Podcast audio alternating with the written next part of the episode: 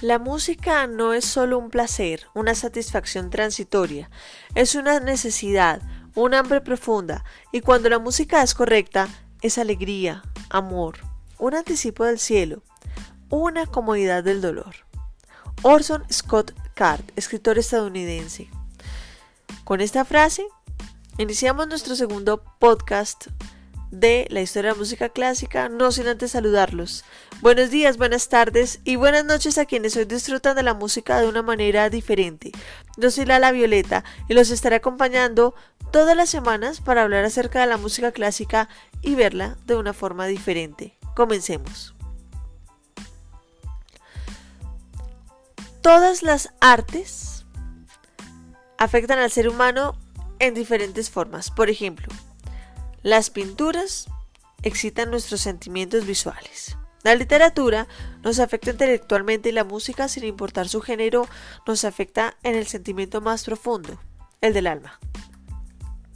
La música clásica es sinónimo de evolución y de suntuosidad de una expresión personal a través de los tiempos. Es el reflejo de nuestra expresión más íntima de pensamientos y emociones. La forma de relacionarnos con el mundo y de nuestra relación con esa poderosa entidad espiritual llamada Dios.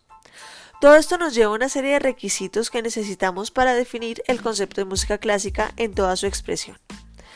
Primero, el interés del ser humano en la vida de los compositores, es decir, los chismes de farándula musical, pero no me refiero a los chismes de los que hoy en día se hacen llamar músicos, eh, hoy en día en la actualidad, en donde exponen su vida como si estuvieran en una vitrina, que si salen con uno, con otro, con esta, con este, que si se ponen calzoncillos, que si mejor se ponen tanga, que si solo con brasieros, que si se pintan el pelo de X o Y color. No, me refiero a las infidencias de los compositores clásicos, esos datos curiosos que solo la historia nos proporciona, como por ejemplo, cuenta la historia que Händel lo escribían como ligeramente obeso por su frenética manera de estar comiendo todo el día, también nos cuenta que Tchaikovsky era homosexual, que Juan Sebastián Bach tuvo dos esposas y veinte hijos, que Mozart no solo era un niño prodigio de la música, sino que dentro de todas sus excentricidades tocaba piano de espaldas, que Wagner se apoderó de la esposa de otro man y que en la vida diaria podríamos seguir y seguir y seguir y seguir con este tipo de chismes de los músicos clásicos. 2. La historia las formas y los sonidos de los instrumentos. Se han puesto a ver que algunos instrumentos pues no solo suenan rarísimo o de manera exótica, sino que tienen una forma exótica también. Este tema es tan intenso y variado que más adelante voy a realizar una serie de podcasts para esto. Sin embargo, para quienes quieran adelantar este tema, los invito a buscar en Facebook el hashtag Classic Kids, Classic con doble S, Kids con K. Este fue un programa de radio que hice hace un tiempo eh, y ahí está cada programa eh, está con un instrumento diferente. Es muy interesante, muy bonito. Eh, había invitados especialistas en cada instrumento cada día. Se los recomiendo. Pero volvamos al tema de la historia de los sonidos y los instrumentos. Las orquestas antiguas estaban compuestas por criados y normalmente solo acompañaban a cantantes. Actualmente podemos ver que el comportamiento de las orquestas ya no es solamente musical, sino que se ha ido transformando a lo empresarial y en algunos casos tienen diferentes unidades de negocio. Por ejemplo, venden mugs, gorras, sombrillas, cuadernos, agendas, llaveros, linternas y también hacen realización de actividades pedagógicas por ejemplo en dirección, composición o gestión cultural. 3. La voz humana, nuestro instrumento primo. Este ha sido cimiento de toda la música. Como dijo Benjamín Disraeli en sus frases célebres, nada revela tanto el carácter de una persona como su voz. Desde un cantante lírico hasta un rapero, todos la utilizamos. 4. La zarzuela, la ópera, el teatro musical son formas de la música clásica. Sus tramas se desarrollan fundamentalmente sobre el amor en todas sus formas y en sus tramas podemos encontrar desde el final feliz y color de rosa hasta trágicas muertes. Estos géneros se desarrollaron por la necesidad del entretenimiento para el ser humano y en un principio eran las telenovelas de la época. En muchos casos, la trama no terminaba con el aplauso final y las venias. En algunos casos, las mismas obras provocaban disturbios, como fue el caso del ballet de la consagración de la primavera de Igor Stravinsky por su alta carga patriótica. Como pueden ver, el panorama musical es muy amplio y lo estudiaremos por época y según su desarrollo. La música ha sido siempre la columna vertebral de toda civilización. Con ella se trenzan la historia, la cultura, sociología, costumbres, en fin. Tal y como lo dijo Platón, la innovación musical está llena de peligros para el Estado, pues cuando cambian de modo de modo la música, las leyes fundamentales del Estado siempre cambian con ellos. Desde los inicios de la humanidad, la música ha recorrido el mismo camino que ella. Esta inició su desarrollo con el canto de las cavernas.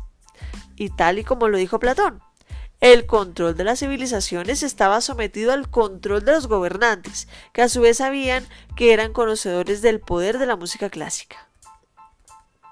El poder de la música ha logrado que se ganen batallas a raíz de los himnos patrióticos compuestos para este fin. Por ejemplo, la estrategia para asustar a los enemigos del ejército escocés fueron las gaitas con su música y su gran sonido.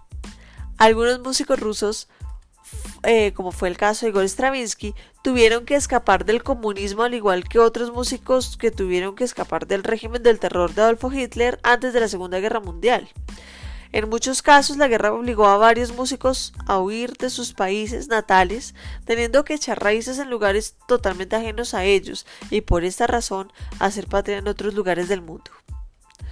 Todas estas migraciones y el tiempo han logrado que los instrumentos se encuentren en constante evolución. Bach y Beethoven de seguro hubieran querido oír en primera fila sus obras interpretadas en un Stanway en cuanto a las grabaciones, pues también han tenido un desarrollo en este tema. Antes se grababan en rollos de cera, ahora tenemos CDs, DVDs y como gran desarrollo, movemos mínimamente un dedo y nuestro reproductor cambia el track. O una aplicación trabaja por nosotros y ni un dedo movemos, hay una playlist. En condición de cuna, Europa vio nacer a la mayoría de compositores y con la colonia, las diferentes artes y sus lenguajes llegaron a América y a otras partes del mundo. En el siglo XX, Estados Unidos se convirtió en una potencia mundial musical con compositores como Gershwin y Kaplan y en el desarrollo de teoría musical de intérpretes. Por lo mismo, muchas personas migraron a este país para continuar y optimizar los estudios musicales. De hecho, aún lo hacen. Bueno, ya estamos llegando al final del podcast, pero hoy no me quiero ir sin antes mostrarles, a grosso modo, por supuesto, las grandes épocas de la música. La música oriental tuvo un desarrollo muy diferente al de la música occidental, pero solo vamos a hablar del desarrollo de la música occidental, que es la que realmente aún nos afecta directamente. Solo para que nos demos una idea de la cantidad de años que vamos a estudiar, pasaremos por seis periodos y cada periodo comprende 150 años aproximadamente. La música antigua se remonta desde el inicio de las civilizaciones, pasando por Edad Media y terminando en 1450. Comprende China, Sumeria, Egipto, Grecia y Roma. El Renacimiento nace en Europa gracias a los conflictos bélicos y el dominio de la Iglesia en la Edad, Media. Este fue un periodo de descubrimientos y un renacer en las artes, ciencias, eh, filosofía y por supuesto la música, y se encuentra entre 1450 y 1600. En la época barroca llega de 1600 a 1750 con un gran desarrollo de la música en cuanto al lenguaje de composición y desarrollo físico de los instrumentos. Aparecen en escena varios compositores importantes como Claudio Monteverdi, Antonio Vivaldi, Henry Purcell, Jorge Felipe Telemann y el gran Juan Sebastián Bach, quienes con su genialidad desarrollaron el inicio de lo que hoy llamamos música clásica.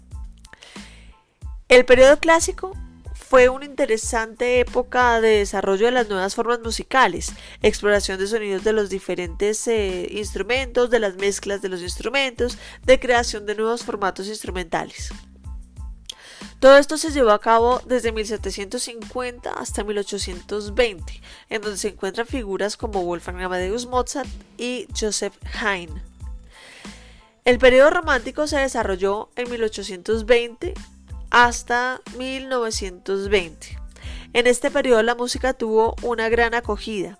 Hasta el momento es la música más interpretada ya que la mayoría de música fue compuesta en ese periodo. En él no solo se innovó en la música, sino que muchos compositores escribieron para importantes instrumentos como la viola, popularizando y acrecentando así su repertorio y su goodwill. En este periodo encontramos grandes compositores como Wagner, Borjak, Chopin, Tchaikovsky, Verdi, Brahms, Rimsky-Korsakov, entre muchísimos otros. Y finalmente llegamos a nuestra era, la era moderna, la cual inició en 1920 y hasta el momento pues no ha terminado. Los compositores han estructurado sus propias reglas, creando así nuevos sonidos de resonancias electrónicas, nuevas reglas de composición, por no decir que hacen muchas cosas que cuando se estudian, ya cuando se escriben no se hacen, y el dodecafonismo. Todos estos experimentos sonoros ponen a prueba el oído humano, la atención del público y ese remover de los sentimientos actuales. Los computadores, los medios electrónicos, el desarrollo de los medios de comunicación han logrado que el desarrollo de la música haya llegado a niveles que no podemos imaginar. Y claramente no me refiero al reggaetón. En este periodo podemos encontrar compositores como Bela Bartok, Berlioz, Puccini, Prokofiev, Mahler, Morricone, Blas Emilio Tortuga y Jorge Pinzón, entre otros. Y bueno, hasta aquí el segundo capítulo de este increíble viaje que realizaremos por la música clásica. Recuerda que pueden encontrarme en redes sociales como Lala Violeta con doble T, E, P, o pueden escribirme al correo lalavioletap.gmail.com en donde contestaré todas sus inquietudes. Les habló Lala Violeta y recuerden que tenemos una cita con la historia de la música todos los domingos. Y no se les olvide, la música es la más bella y honesta expresión del alma. Chao, chao.